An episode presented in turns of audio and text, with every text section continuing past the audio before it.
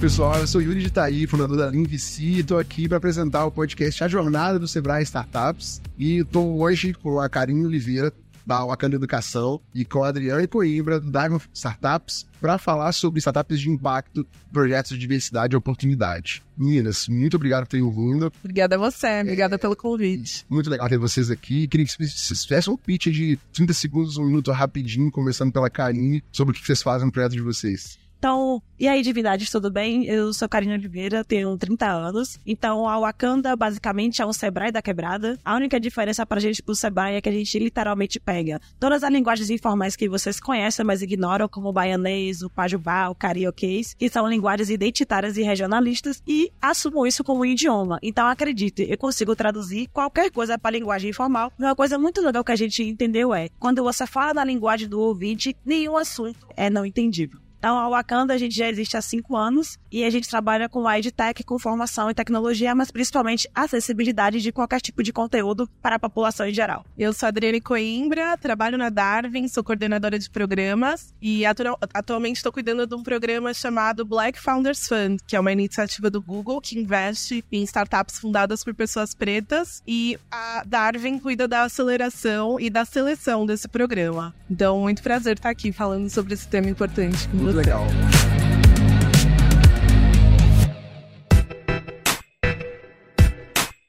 Gente queria falar um no começo sobre startup de impacto. O que, que vocês consideram como startup de impacto? Como é que vocês definem startup de impacto? Tá, ó, aprendi esse tema por agora, tá, galera? Mas assim, basicamente, você imagine, né, que a gente sabe que o negócio social é basicamente o cruzamento de uma ONG com uma empresa privada, né? E aí, assim, o negócio de impacto social. Aí você tem um outro cruzamento que é literalmente pegar uma startup de tecnologia e impacto social. Então a gente tem essas startups de impacto social que o que acontece? São negócios de impacto social que conseguem ter escala. E só dá para ter escala com tecnologia. Então, galera, se você realmente consegue resolver um problema de forma que realmente você consiga ter escala de milhões, de milhares, né, com a sua operação, você tem uma startup de impacto. É isso aí, Yara. É isso. Não, eu, a única coisa que eu tenho para complementar é que o core do negócio é realmente impacto social. Então a gente sabe que existem outros tipos de startups que fazem negócios puramente de tecnologia e que acabam tendo algum outro impacto, mas esse não é o core do business, né? Então, quando a gente fala de startups de impacto social, são startups que ganham dinheiro melhorando a vida das pessoas e do meio ambiente, por exemplo. Inclusive, as pessoas têm muito, é, muita dificuldade em entender esse conceito. A gente perguntou para vários founders sobre o que, que eles acham que é startup de impacto. Então, perguntando para os founders se você sabe que é uma startup de impacto, 72% responderam que sim, 21% não tem certeza e 8% disseram, não sei o que é isso. E eu acho que é interessante entender o impacto que a gente está falando de social, ele também pode ser de várias formas, né? ambiental, etc. Mas que hoje, considerando o país que a gente tem, ambiental é um problema, mas o social hoje é o mais importante. Então, como é que vocês conseguem enxergar? Como é que a gente consegue fazer um empreendedor, a pessoa que não tem oportunidade de entender que pode empreender, chegar numa posição de falar, cara, eu acho que eu posso perseguir isso aqui. Como é que vocês entendem que a gente podia ter programas ou, ou, ou incentivos, seja os empreendedores no dia a dia deles, dando oportunidade para as pessoas, até mesmo Sebrae e outras entidades, com programas de, de fomento, para fazer esse cara entender que é possível empreender, mesmo não tendo a oportunidade que outras pessoas têm. Acho que esse é o trampo da Karine, né? Mas eu posso complementar depois com a visão mais de corporações. Boa. Então, gente, eu acho que você trocou um ponto muito importante, que é a gente tem vários problemas, a gente acaba esquecendo dos problemas sociais.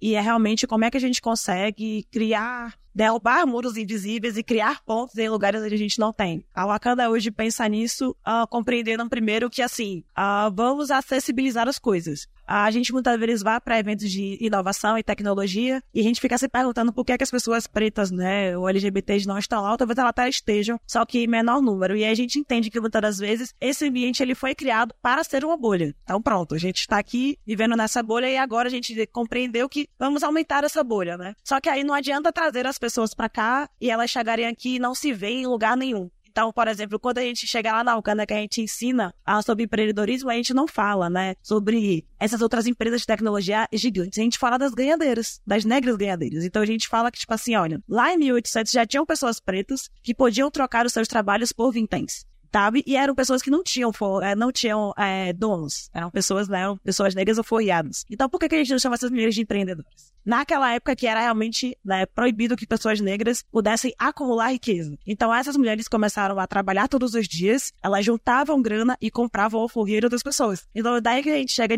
para dizer que dinheiro na mão de pessoas pretas é redistribuição de renda. Daí que a gente começa a falar, olha, então preciso fazer empreendedorismo de outra ótica para você te perguntar qual a diferença da inovação para gambiarra. Além do nome, é que uma ganha dinheiro e a outra não. Então, se a gente para para pensar, dentro da periferia, por ter pouco acesso a recursos públicos, a gente tem que se virar. E isso aumenta a nossa criatividade. O problema é que eu preciso ensinar para essa galera preta que aquela gambiarra ele pode patentear e ganhar dinheiro com aquilo. E não somente vender para a comunidade dele, mas vender para a população em geral. Então, acho que é muito isso, é trazer perspectivas diferentes. Mas eu tenho que falar, olhar para a população preta, não tipo, vou levar para as periferias de São Paulo o empreendedorismo. Se a gente faz o queixo de vocês chegarem, nada, né? Ficar lá esperando. Não. É talvez enxergar o empreendedorismo nas periferias nesse ponto. É enxergar a grandeza e a potência dessas referências, das nossas tribos mercantes. Então, é trazer, tipo assim, olha, pela população negra existe muito de negociação. Então, que tal a gente trazer isso para a tecnologia, para que essas pessoas consigam se enxergar aqui dentro? E a partir daí, você não tem que ficar incentivando. Ou falando, ah, eu preciso de programação para a população preta. Não! É começar a inserir os nossos elementos na sua programação. E a gente vem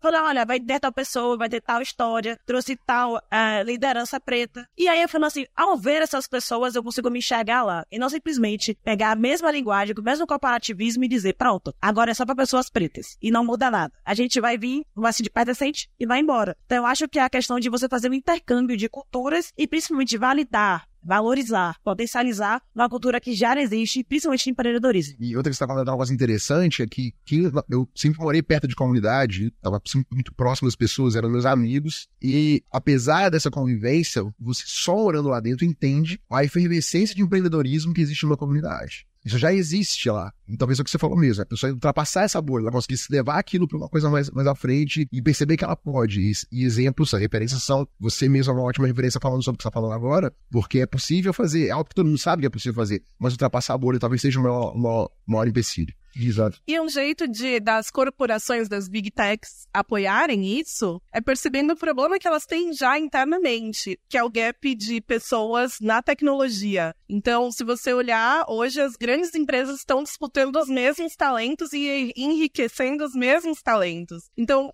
é, faz parte do papel das grandes corporações desenvolver e formar novos talentos em tecnologia. Então, por que já não fazer isso começando pela periferia, por pessoas pretas e mulheres, inserindo essas pessoas no mercado de trabalho? E agora, hoje eu faço seleção para startups dadas por pessoas pretas. Sempre quando a gente pergunta do background dessas pessoas pretas, por que, que como você chegou no empreendedorismo, elas falam: eu trabalhei numa big tech ou, ou eu trabalhei numa startup anteriormente que tinha esse problema e eu quis sair para resolver o problema sob a minha ótica. Então, quando você emprega uma pessoa preta, você está dando oportunidade até dela sonhar com coisas que ela nem conhecia. Então, a gente tem acelerado startups com muita inovação, com ideias diferentes do que tradicionalmente a gente vê e com muito mais resiliência, né? Porque você já nasce precisamos é, enfrentar alguns desafios que a, acredito eu que outros tipos de empreendedores não, não,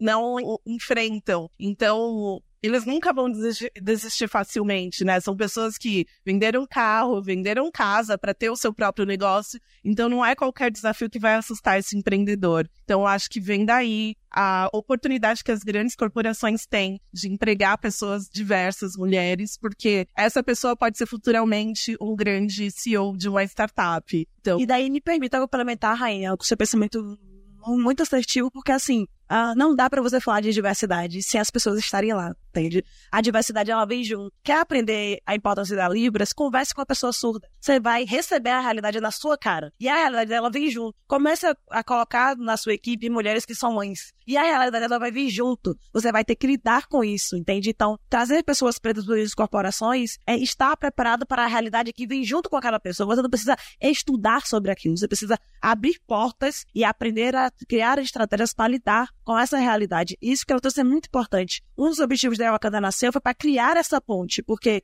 Imagine, eu venho para um evento de tecnologia e descubro pessoas que criaram uma parada, e ela já cria pensando que é para o mundo inteiro. Às vezes é um problema que nem existe, mas ela já pensa que aquele problema é para o mundo inteiro. Aí eu fico pensando assim, muitas das vezes, eu vou dentro de um ônibus, tá ligado? E um rapaz lá criou um produto que ilustra chão sul. O cara passava no chão do ônibus e ficava limpo. Imagine, ele criou aquilo na garagem de casa, ele nem é químico era, olha o perigo disso. Mas ele nunca imaginou que ele poderia patentear, registrar e vender para o Brasil inteiro, o que nem se passa na cabeça dele que o Brasil inteiro poderia comprar aquele produto. Então é muito intercâmbio, sabe? Tipo assim, imagine se sua empresa tivesse que abrir hoje, ela tivesse que ganhar dinheiro hoje, hoje, agora. É uma realidade que startups não enfrentam. Já o empreendedor periférico, ele lida com isso muito bem, porque não tem outro jeito. Então, acaba que são empresas mais resilientes, então acabam usando muito da criatividade porque tem pouco ou nada. E aí já startups aprendem a viver na abundância e também isso é legal. Sabe? Tipo assim, uau, eu consigo trabalhar em equipe porque todo mundo que tá comigo tem tempo para me dar.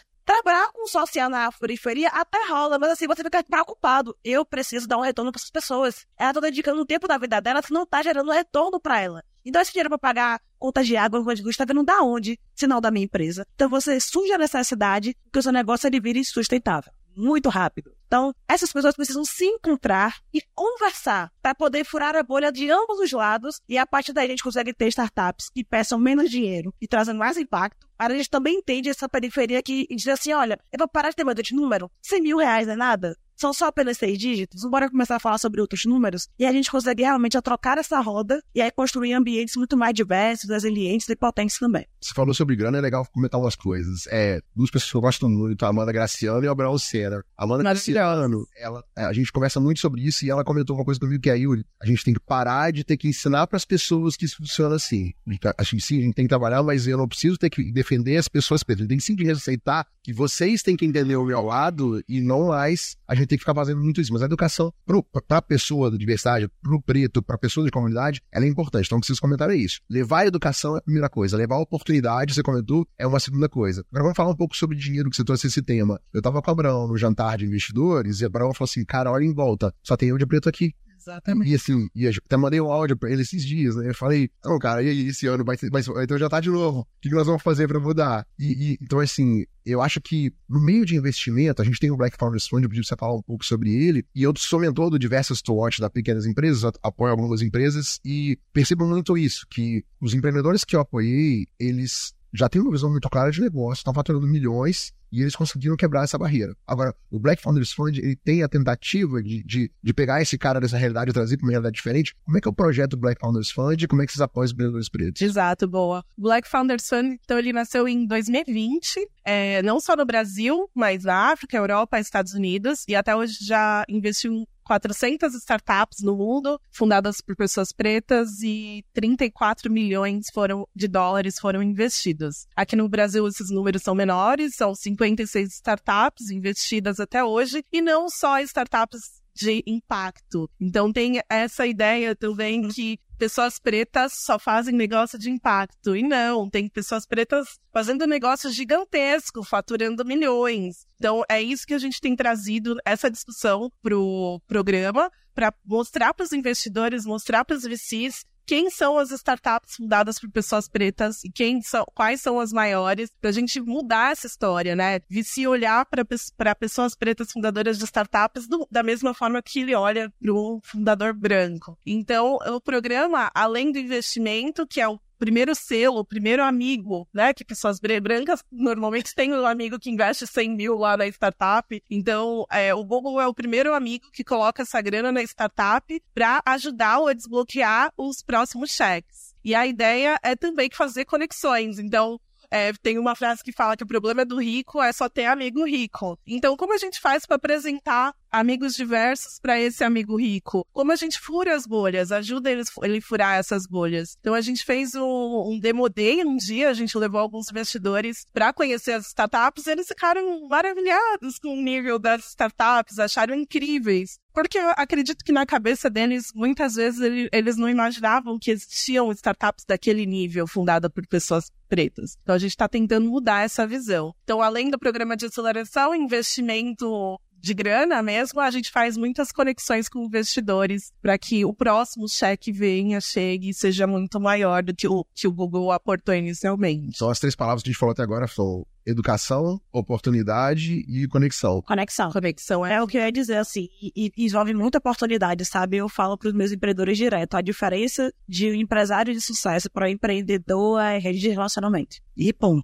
A gente vem do social, né? Então, se você não convive com as pessoas, vai ter que arrumar uma forma de chegar nessa pessoa. Não é nem isso, é sobre realmente você fazer redes, é você furar a bolha. Você precisa estar em outros ambientes e aprender a se relacionar com outras pessoas. E essa que é a máxima. Por exemplo, ah, todo mundo me pergunta, né, depois de ter passado pelo Shark Tank Brasil, o que foi que aconteceu? Então, o que a gente compreendeu lá, e agradecer muito a minha equipe por isso que conseguiu me dar um apoio com relação a isso, foi Karine precisa estar em outros ambientes. Então, eu saí da periferia, continuo morando de Vale da Federação, e aí eu pensei assim, velho, eu preciso sair dessa parada de edital, porque isso não vai me dar dinheiro, porque eu preciso de dinheiro que sobre, e não dinheiro que eu gaste todo. Então eu fiquei pensando como falar com as grandes empresas. Aí você vai pro LinkedIn, tá, beleza, mas eu preciso estar presencialmente com as grandes empresas. Então imagine como é que eu de lá de Salvador faço isso. Então eu preciso furar a bolha de algum jeito. Então, através da mídia, as pessoas começaram a me conhecer. É lógico que as pessoas me chamaram para Poxa, como é a sua história? Como foi a sua infância? Tão sofrida de pessoa negra. Falei, Jesus! Enfim, e aí a gente falava, olha, minha infância foi maravilhosa, mas eu vim falar sobre outra coisa muito importante, olha. A minha empresa tem esse esse produto que é muito importante, o problema que você tem. Você consegue conversar com o pessoal da ponta da sua empresa? Não, porque a sua linguagem não é acessível. Não adianta me dizer que você tem todo um bagulho aí de ser empresa de ASD que ninguém entende essa bagaça. Eu consigo traduzir. Pessoa, você consegue traduzir? Eu falei, consigo qualquer coisa. Então, é estar naquele ambiente. Mas olha, eu consegui furar a bolha porque alguma pessoa branca falou assim: olha, deixa eu trazer ela para falar na minha empresa, que as pessoas vão se inspirar nela. Então, assim, é sobre utilizar as oportunidades que não eram tão previstas. Então, o que a gente precisa, como iniciativas como o Black Founder faz muito bem, e agradecer a Adri por esse trabalho, é literalmente botar a gente em locais estratégicos. Sabe, tipo assim, é, em São Paulo é onde o dinheiro está porque as sedes das empresas estão lá. Então eu consigo conversar com pessoa que tem tinta na caneta para se engraçar com a minha ideia, porque não adianta, desculpa aqui, gente, o orelha seca lá. Maravilhoso na equipe. Gosta muito da minha ideia e não é chefe. E se ele não souber defender pro chefe, já vai dizer, que lindo, vou investir em outra coisa. Exato. Porque com essa pessoa eu tenho mais a proximidade. Então, a gente precisa trazer mais as pessoas precisamente e colocar em locais estratégicos. E aí envolve o trabalho muito que você faz, Deus, que é literalmente conversar com a outra ponta, para tirar também esses estereótipos maravilhosos, né? Que tipo, se a pessoa conversa com a gente pergunta depois, Karine, sua empresa recebe investimento ou é uma ONG? Eu, é, é verdade, não, tudo bem. Não, é uma empresa. Ah, é uma empresa? Vocês têm produto? Depois de eu acabar de falar.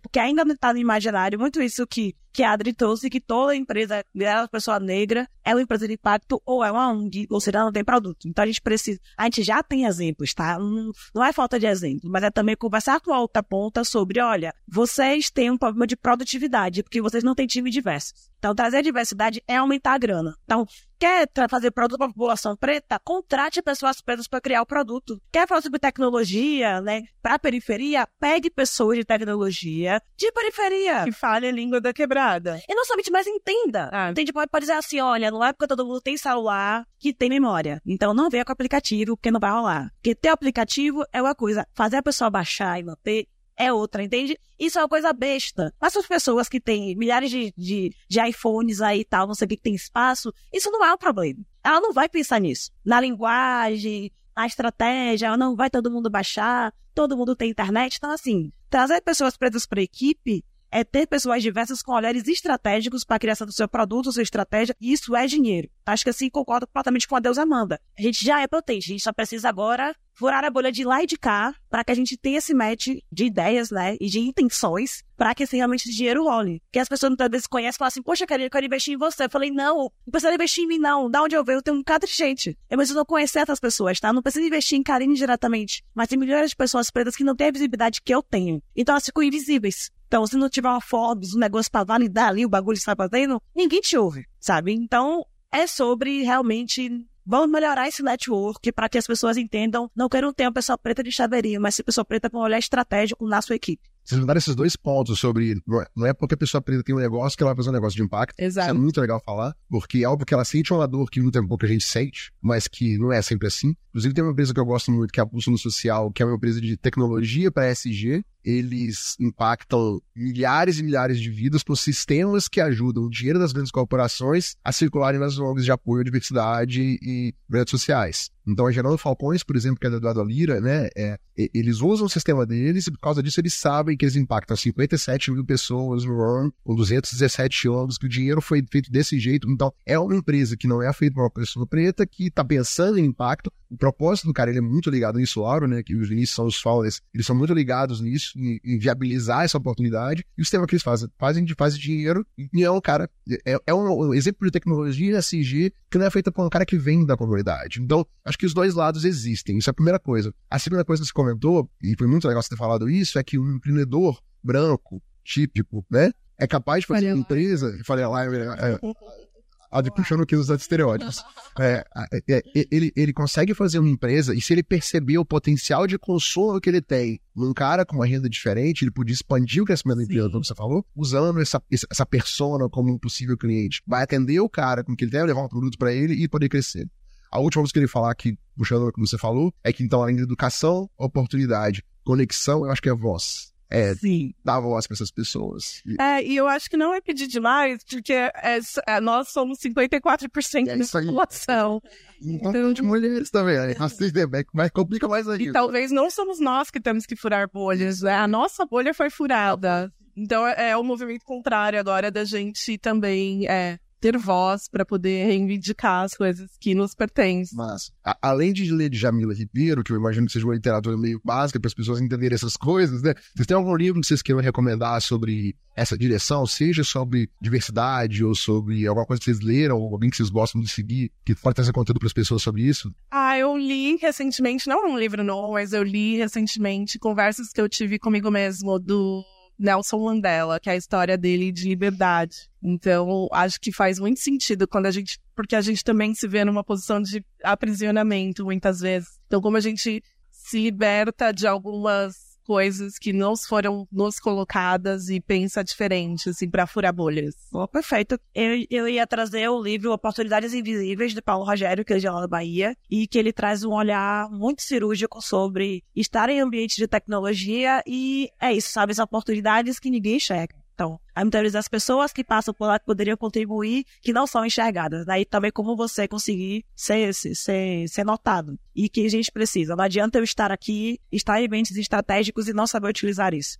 Então, muitas das vezes, e, não, e logicamente não perder o propósito. Então, então, perceba que hoje a gente tem várias pessoas pretas em diversos lugares, e aí eu acho que sempre tem que ter esse compromisso enquanto comunidade. Como é que eu pego essa porta que abriu para mim? Porque para mim a oportunidade é isso. É uma porta que alguém abriu para você, então se eu preciso que mais pessoas brancas e outras pessoas estratégicas abram essa porta, por abrir. Sabe, tipo assim, olha, vão entrar pessoas incríveis a partir dali, e a gente entrando é sobre como é que eu mantenho, como é que eu perceba que isso que eu consegui, outras pessoas consigam. Então, como é que esse patrocínio, esse recurso, esse edital, ele vá para outras pessoas, sabe? Então, é muito do, de um compromisso que a gente tem ao acessar esses ambientes, porque, assim, o Brasil é extremamente corruptível, sabe? Isso acontece muito ah, em grandes, em grandes é, metrópoles, principalmente como São Paulo. Tipo assim, você quer ganhar uma oportunidade, você não larga ela nem, nem com nada, entende? Mas, assim... Esquece de puxar os outros. Exato. Então, se eu não consigo dividir, Entendeu? Do que adianta estar lá? Do que adianta a favela vencer com uma pessoa lá em cima? Eu acho que fica também esse compromisso dos aparelhos invisíveis de como a gente cria a estratégia para apoiar pessoas que você não conhece. Não precisa ser seu amigo para você poder apoiar. Não necessariamente, sabe? É muitas vezes questionar nesse, nessa roda de investimentos é: olha, se todo mundo aqui convidar uma outra pessoa preta, já resolve. É a pessoa, tipo, mas eu não conheço ninguém. Que comecem os jogos vão aí pra vida, vão começar a conhecer e tragam essas pessoas porque elas existem. Então, esse, esse livro de Paulo Rogério, pra mim, foi muito importante pra eu poder ler e pra poder poder me posicionar enquanto empresária. As pessoas, né, ainda chamam o carinho de empreendedora, mas hoje dentro da minha empresa tem 30 pessoas, então eu sou empresária. E aí isso muda muita coisa, sabe? Da minha responsabilidade não somente com a equipe, mas com os empreendedores em gerais. E isso muda também as suas metas financeiras. Então, sabe? É você começar, poxa, eu quero ganhar 5 milhões, 10 milhões, porque eu quero melhorar a vida de todo mundo. Eu quero contratar mais gente, eu quero que essa banda chegue em outras pessoas. Então, tipo assim, eu quero ganhar mais para impactar mais. Só que isso é meio que princípio. É a relação que você tem com o dinheiro. E não simplesmente, tipo assim, somente criar empresas para ganhar grana e depois de eu, sei lá, usurpar o dinheiro de um dirigente, deixar todo mundo, né, acabado de burnout e dizer, poxa, vamos pensar no impacto agora. Como é que eu reduzo o problema que eu mesmo causei com as pessoas? Mas, assim, e dizer que todo mundo que tá ouvindo esse podcast pode fazer a mesma coisa. Às vezes a gente fica pensando, né, tem que ser lá o CEO da empresa que vai. Não, gente, qualquer pessoa que esteja me ouvindo consegue abrir a porta para outra pessoa. E lidar com isso, tá, gente? Porque não é abrir a porta e dizer, ah, a pessoa fez besteira, fechei a porta. Não, é respira, vai, tá tudo bem. A gente precisa ter o direito da segunda, terceira, quarta, quinta chance. Pra gente poder vacilar, porque esse negócio aí só tem uma chance. Deixa a gente doente, sabe? Tipo assim, eu tenho que dar todo o meu melhor na primeira chance, porque não vai ter outra. Não. Quantas pessoas você conhece, Deus, que falharam mais de 300 vezes? Antes de acertar. É, todo mundo. Então, eu tenho uma frase que eu gosto muito, não sei se vocês gostam dela, que diz o seguinte: diversidade é convidar pra festa, e inclusão é chamar pra dançar. E, e, eu acho que é mais ou menos isso, é se aproximar e não ficar só nessa de, ah, vocês conhecem alguém, interage, aproxima, apoiar o Black Farmers Funds com a mentoria, apoiar o Diversos Watch com a mentoria, algum empreendedor que você conheça, então acho que isso é bem legal deixar como um recado final. Muito obrigado pelo tempo de vocês, mesmo, parabéns pelos projetos. Obrigada a você. Obrigada a você pelo convite, foi uma honra falar sobre. Aprendi demais, muito bom, muito bom. Bom, gente, então esse foi mais um episódio do podcast A Jornada do Sebrae Startups, a gente fala na próxima. Se você curtiu esse conteúdo, continue acompanhando por aqui e aproveita para seguir o perfil do Sebrae Startups.